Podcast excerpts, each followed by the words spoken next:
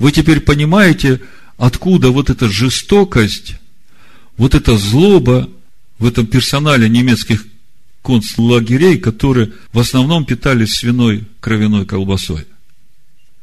Человек, даже желая доброго, он не может противостоять вот этой необузданности в своей жизненной силе, которой он наполнил свою кровь. Вот этой нечистотой, которая все подавляет. Всякое присутствие Бога, всякий образ Бога в человеке. Человек становится просто животным, хищным животным, нечистым животным.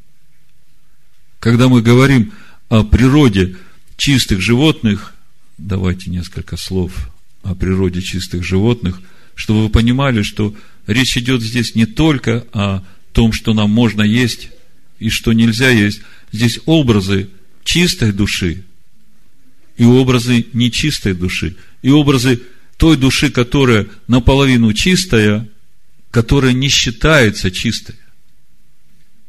Мы об этом говорили в предыдущие разборы, это в проповедях есть. Я просто коротко, чтобы это все сложилось у вас в одну картину. 11 глава книги Левит написано, скажите сынам Израилю, вот животное, которое можно вам есть из всякого скота на земле. Скажите сынам Израилевым. Кому это относится, скажите мне. О чем я говорю? О том, что Израиль изначально, в Исаии 49 главе это видно, это сын Бога. Это Машиах, это живое слово. И когда Иаков всю ночь боролся с Богом, эта ночь еще для Иакова продолжается, она наступит с рассветом, когда Машех придет во второй раз устанавливать Царство Божие. Он получил имя Израиль. Израиль – это борящийся силой Бога. То есть он стал этим сосудом, в котором живет Сын Бога, в котором живет Бог. И всякий человек, который стал на путь познания Слова Божьего, он именно стоит на этом пути, как сын Израиля, чтобы стать Израилем. И общество израильское, духовное общество израильское, это все те, в которых живет этот Израиль. Живое Слово Бога. Это и есть те, которые уподобили мысли своей души, Слову Бога, именно через это они приблизились к Богу. Так вот, скажите сынам Израилевым, вот животные, которые можно вам есть из всего скота на земле. Другими словами, это относится к каждому уверовавшему в Бога. Неважно, еврей ты или уверовавший из язычников, если ты принял свое сердце Машеха, Иешуа, ты принял свое сердце Израиля.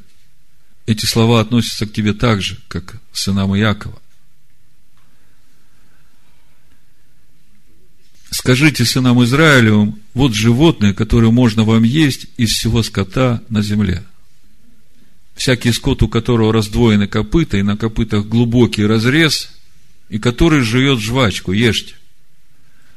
Вот вам характеристика чистой души. Той нефеш, в которой живет Сын Бога, в котором живет Бог – это душа, у которой есть три характеристики. Во-первых, она имеет копыта. Копыта – это то, что оставляет отпечаток на земле. Это то основание, на котором ты утверждаешь свое мировоззрение. И мы видим, что это копыта, оно состоит из двух частей, полностью разделенных. Когда мы смотрим на скинию Бога, которую Бог показал Моисею, которую построили сыны Израиля в пустыне, мы видим, что все столбы скинии, то есть основные несущие элементы храма Бога, они стояли на двух серебряных основаниях, раздельных.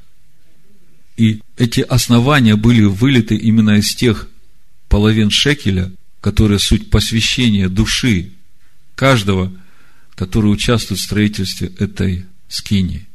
Так вот, это суть пророки и апостолы, на которых строится скиния Бога. Это именно то духовное мировоззрение, на котором мы устрояем свою жизнь. Это основание нашей жизни в этом мире. Это первая характеристика этой чистой души. Она должна стоять в этом мире на этих двух основаниях, на апостолах и пророках, как мы читаем в Ефесянах во второй главе, 19 стих, вторая глава послания Ефесянам и дальше. «Итак, вы уже не чужие и не пришельцы, но сограждане святым и свои Богу, бывшие утверждены на основании апостолов и пророков, имея самого Ишуа Машеха краеугольным камнем. Из него течет и пророки, начиная с Моисея, и апостолы. Потому что Бог говорил в Машехе через Моисея, Бог говорил в Машехе через пророков, и Бог говорил в Иешуа Машехе через учеников Иешуа. И вы утверждены, вот оно это основание, видите? Апостолы и пророки. Еще один признак чистой души – это то, что она жует жвачку.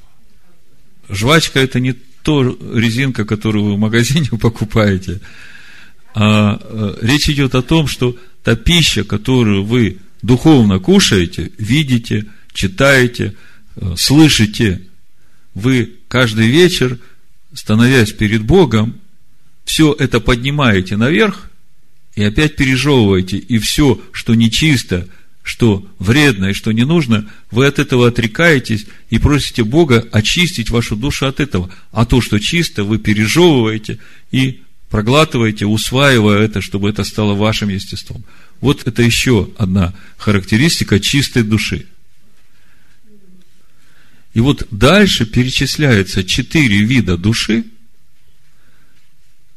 которые имеют частичные признаки чистоты, но тем не менее они называются и считаются нечистыми. Вот смотрите. Только сих не ешьте из жующих жвачку и имеющих раздвоенные копыта. Верблюда, потому что он жует жвачку, но копыта у него не раздвоены. Не чист он для вас.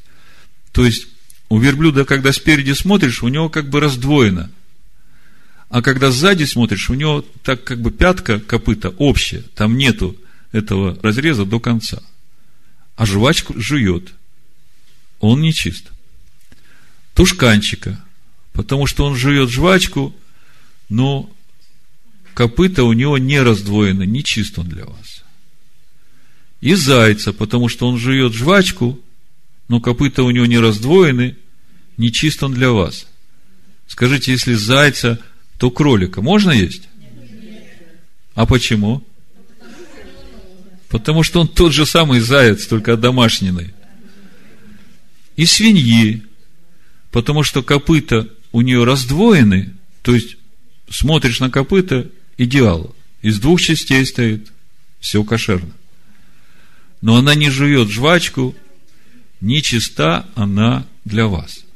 Почему я так говорю о том, что речь идет здесь не только о животных, но речь идет и о человеческих душах. Вот я читал в этот раз комментарии Раби Маше бен Нахмана. Вот он здесь дает очень интересный комментарий.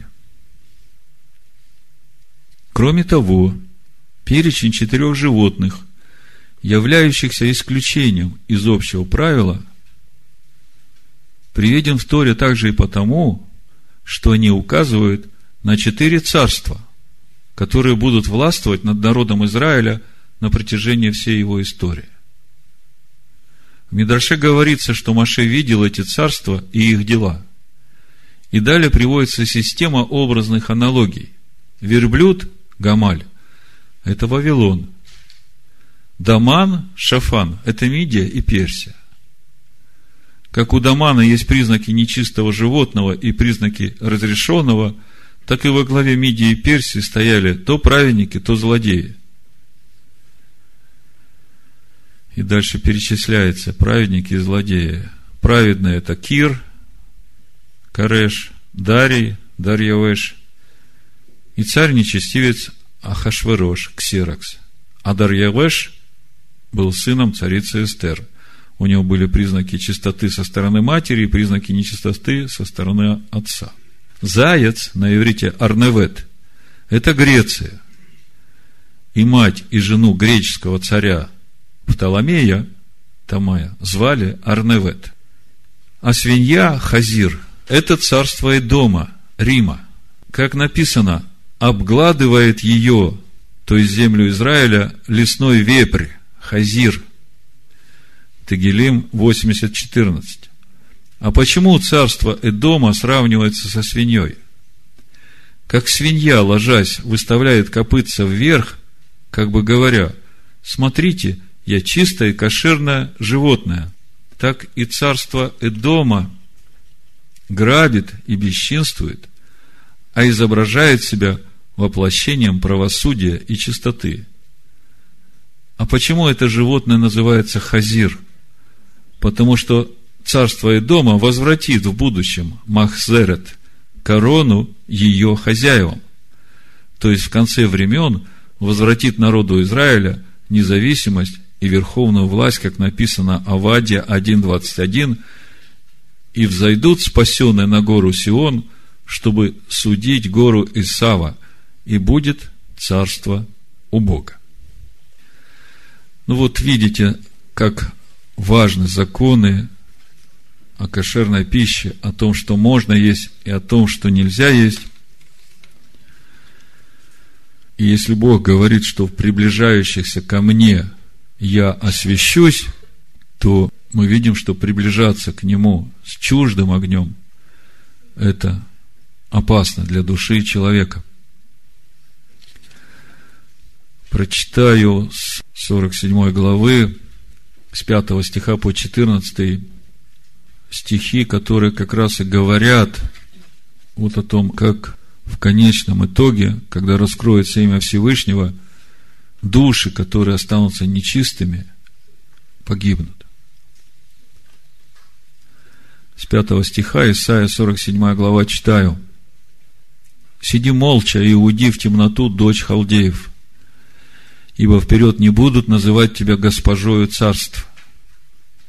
Я прогневался на народ мой, уничижил наследие мое и предал их в руки твои, а ты не оказала им милосердия на старца налагала крайне тяжкое иго твое. И ты говорила, вечно буду госпожою. Вам это не напоминает? Ничего? О ком речь?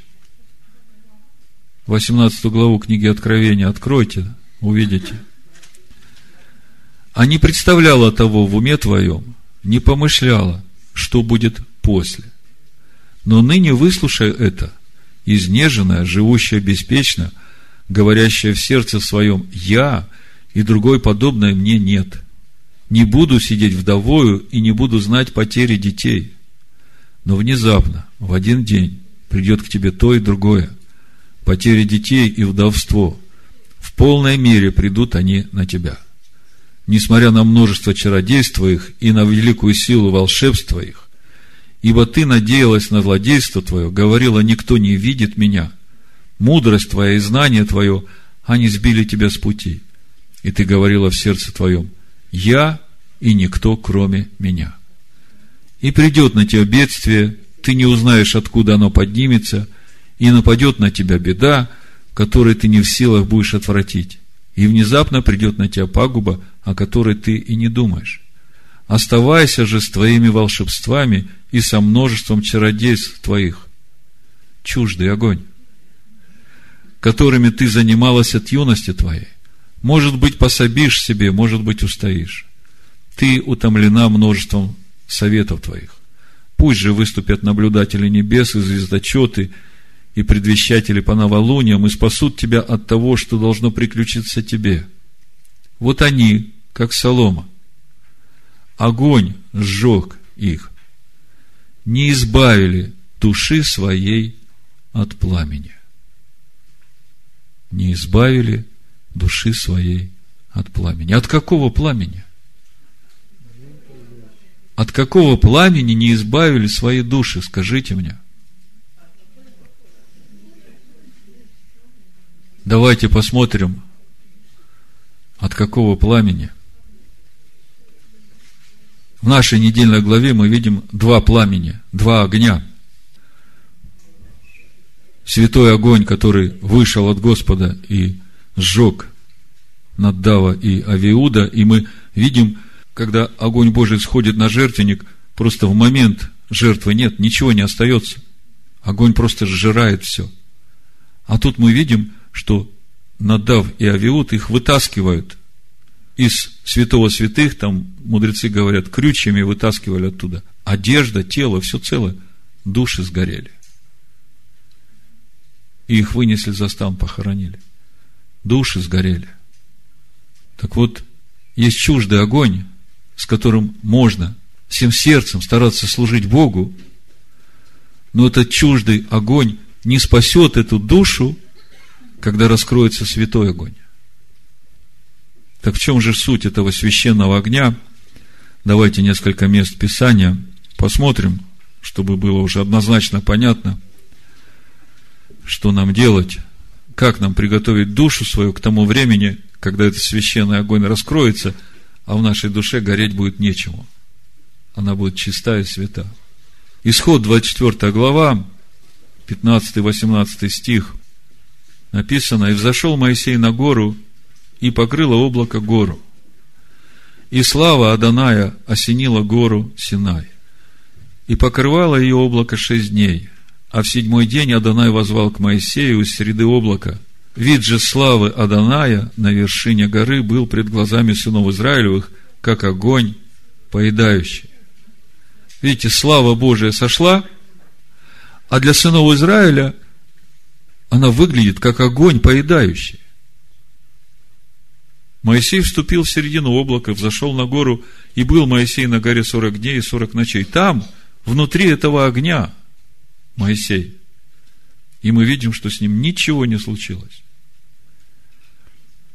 во Второзаконии 33 главе 2 стих написано, он сказал, Адонай пришел от Синая, открылся им от Сеира, воссиял от горы Фарана и шел со тьмами святых, а десную его огонь закона. Вот мы сейчас начинаем приближаться к пониманию содержания этого священного огня. Огонь закона огонь Торы. В чем суть этого огня? Тора учит нас отличать святое от несвятого.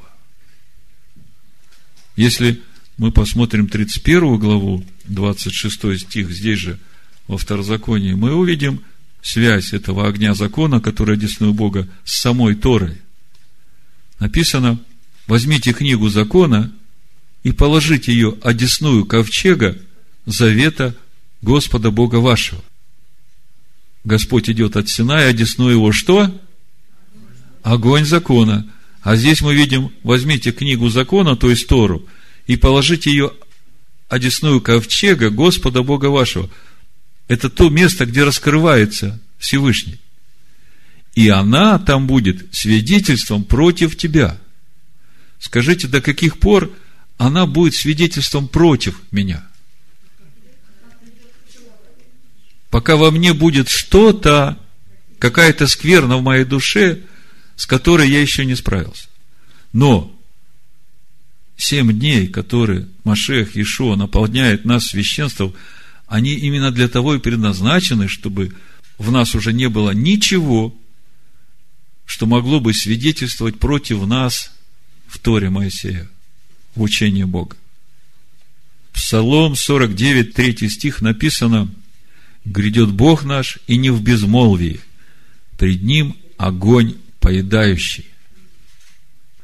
Огонь сжег их, не избавили души своей от пламени. Вот оно, видите, как все связано. И все связано с учением Всевышнего. Исайя 33 глава, 10-14 стих написано, «Ныне я восстану, говорит Адонай, ныне поднимусь, ныне вознесусь. Вы беременны сеном, разродитесь соломою, дыхание ваше, огонь, который пожрет вас. И будут народы, как горящая известь, как срубленный терновник, будут сожжены в огне.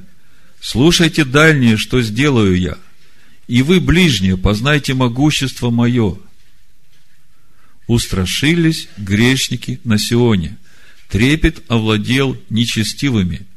Кто из нас может жить при огне пожирающем? Кто из нас может жить при вечном пламени? Когда наступит Царство Божие на земле, здесь, в этом мире, то грешникам будет очень жарко. Потому что его присутствие будет здесь постоянно. И мы видим, что его присутствие, которое мы называем светом, святостью, для грешников это огонь и вечное пламя.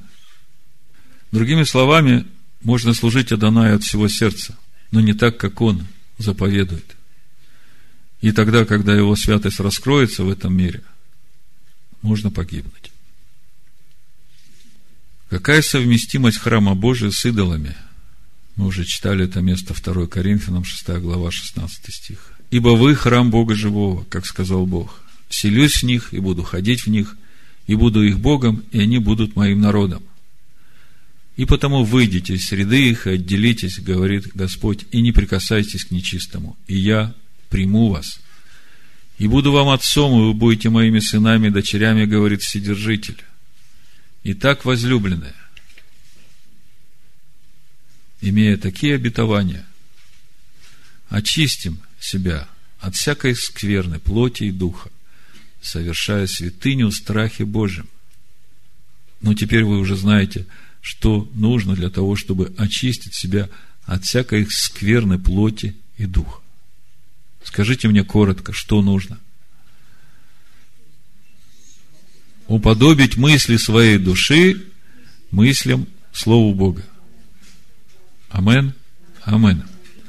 Ну, в отношении того, что заповедь о том, чтобы учить народ отличать священное от несвященного и объяснять им, что чисто и нечисто, она будет еще работать и в седьмой день, когда установится Царство Божие на земле. Мы же сегодня читаем главу Шмини, восьмой. Вот у Иезекииля, 44 главе, 23 стих написано, обращение к священникам.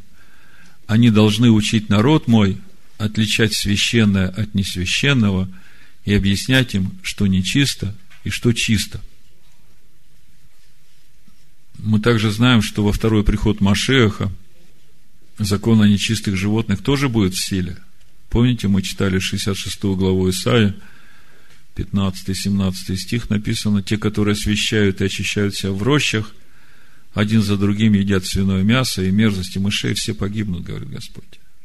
Почему погибнут? Потому что душа не способна послушаться воле Всевышнего. Она не обуздана, она не очищена, она не свята. Бог не хочет, чтобы люди погибали. Но чтобы человек спас свою душу, ему нужно стать на путь очищения своей души сейчас, через познание Слова Божьего. Вы помните, когда Иешуа повелел этим нечистым духом войти в свиней, там почти две тысячи свиней было, да, и они все бросились в море. То есть это говорит о том, как Ишуа относится к свиньям. Потому что мы смотрим, когда он сделал эти чудеса с хлебом, там осталось там и семь корзин, и двенадцать. Он все время просил, чтобы собрали то, что осталось в корзины. Помните? То есть он не был расточителем в еде, а тут две тысячи свиней в море. Это лишний раз говорит о том, что для Ишуа это не было едой. Вот у меня тут есть еще заметка о свином жире. Я думаю, я прочитаю, потому что, ну, есть нам над чем еще подумать.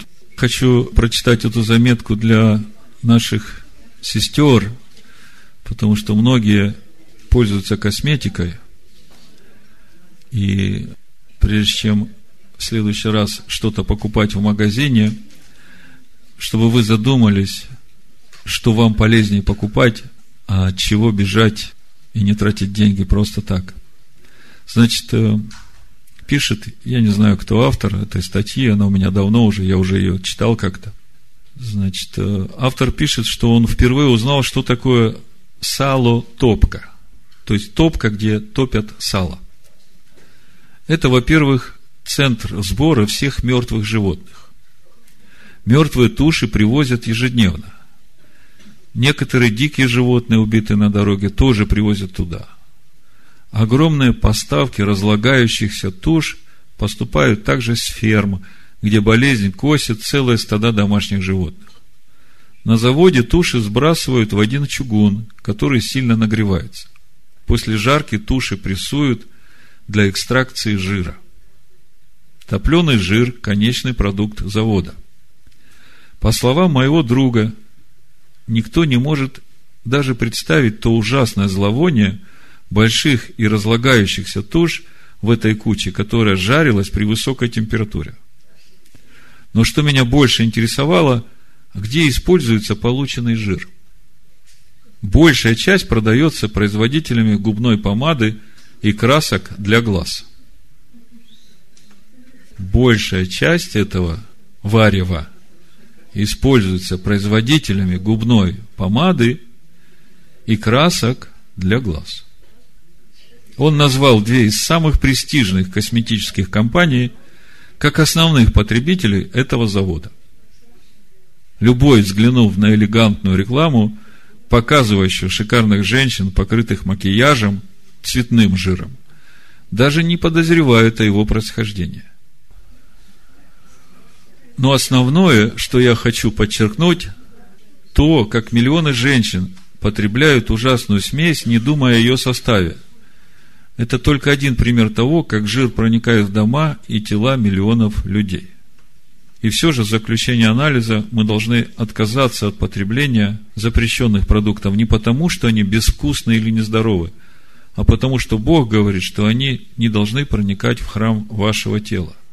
Итак, едите ли, пьете ли или иное, что делаете? Все делайте во славу Божию. Итак, чем должны заниматься призванные быть священниками все эти семь дней, когда их наполняет священством Машех Ишуа, когда он за них служит, все делает, если коротко, уподоблять свою душу природе Бога. Амин. Амин.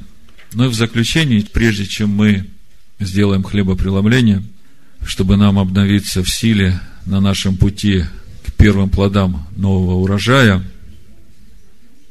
того хлеба, который уже растет в наших душах, сходящего с небес, я прочитаю несколько стихов из второго послания Петра, первой главы, чтобы нам ясно понимать, что нам делать в то время, когда Машех Ешо священнодействует в истинном святилище, освящает нас и наполняет нас своим священством.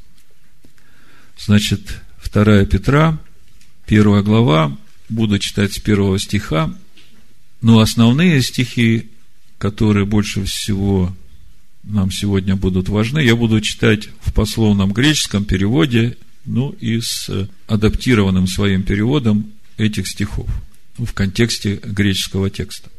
Значит, начинаю. Первый стих.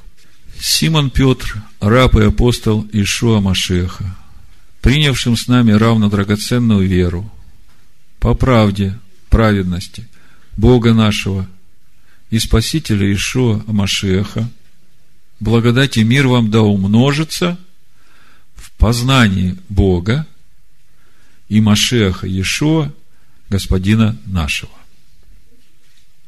Итак, первое. Благодать и мир нам умножится. Через что?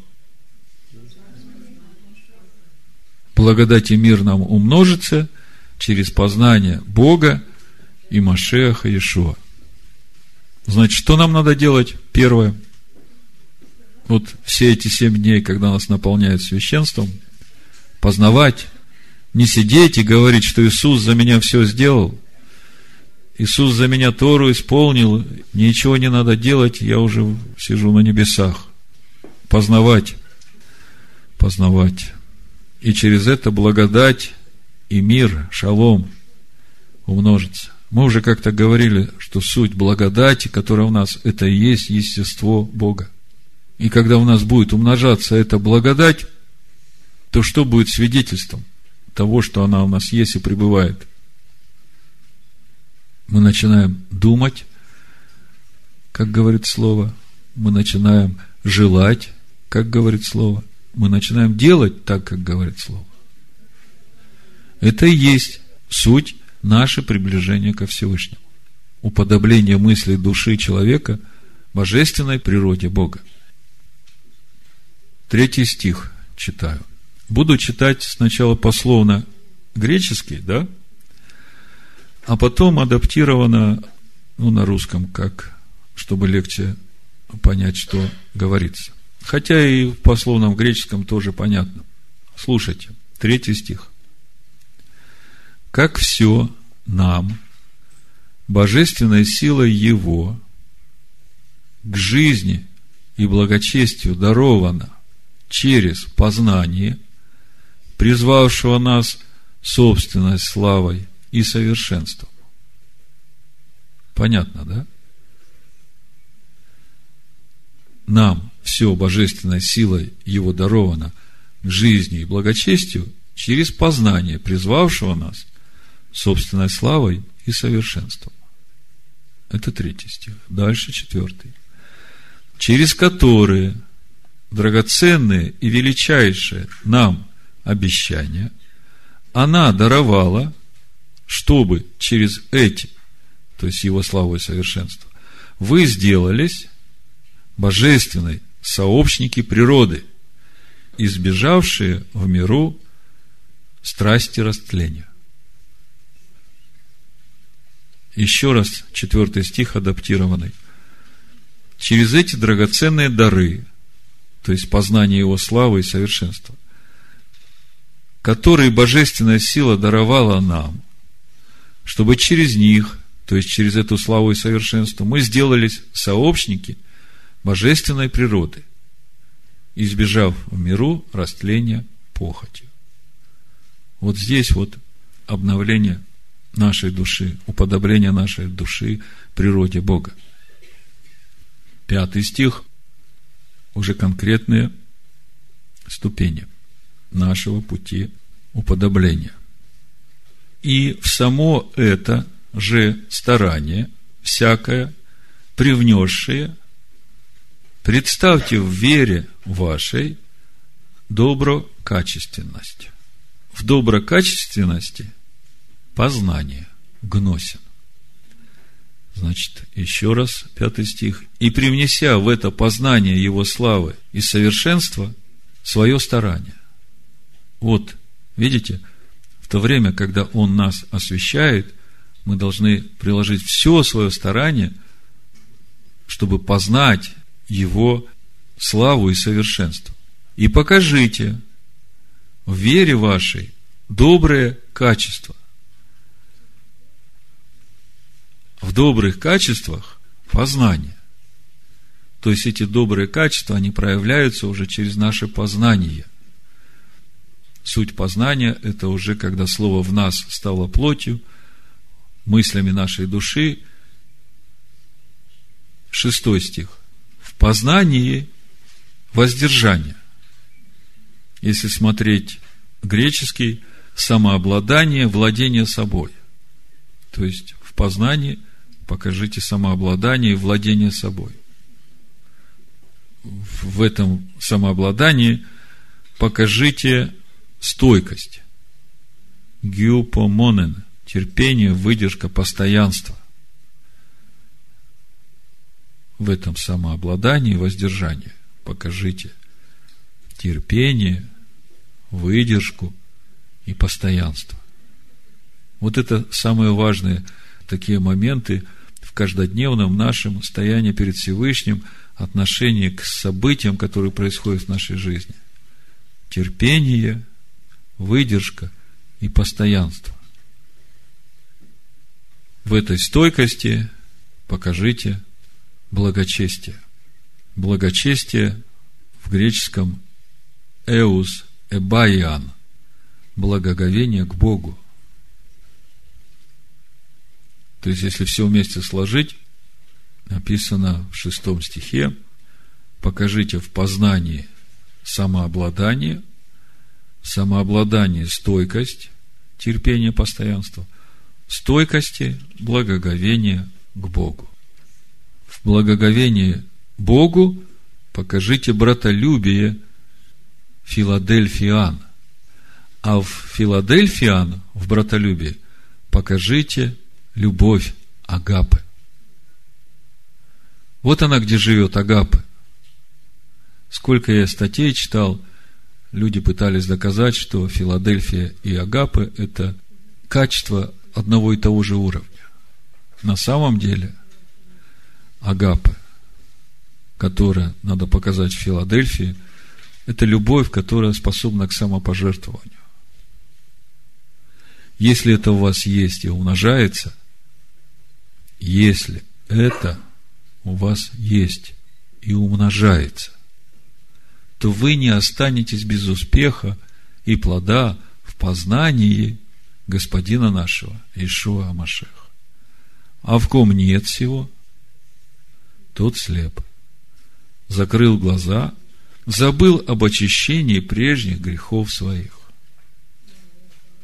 Посему, братья, более и более старайтесь делайте твердым ваше звание и избрание. Слышите? Более и более старайтесь делать твердым ваше звание и избрание. Это как раз то, что мы должны делать, когда Он наполняет нас священством. Потому что наш Бог, Он какой в первых, такой же будет и в последних. И когда мы будем стоять в Его присутствии, тогда нам не будет жарко. Мы не будем говорить, кто может жить при этом вечном пламени. Для нас это будет радость, для нас это будет свет Божий, для нас это будет блаженство. Ибо так откроется вам свободный вход в вечное царство Господина нашего и Спасителя Ишуа Амашеха. Да благословит всех нас Всевышний на этом пути. В имени Машеха Ишуа. Амен. Ишуа. Амен. Ишуа. Амен. Ишуа. Амен. Ишуа.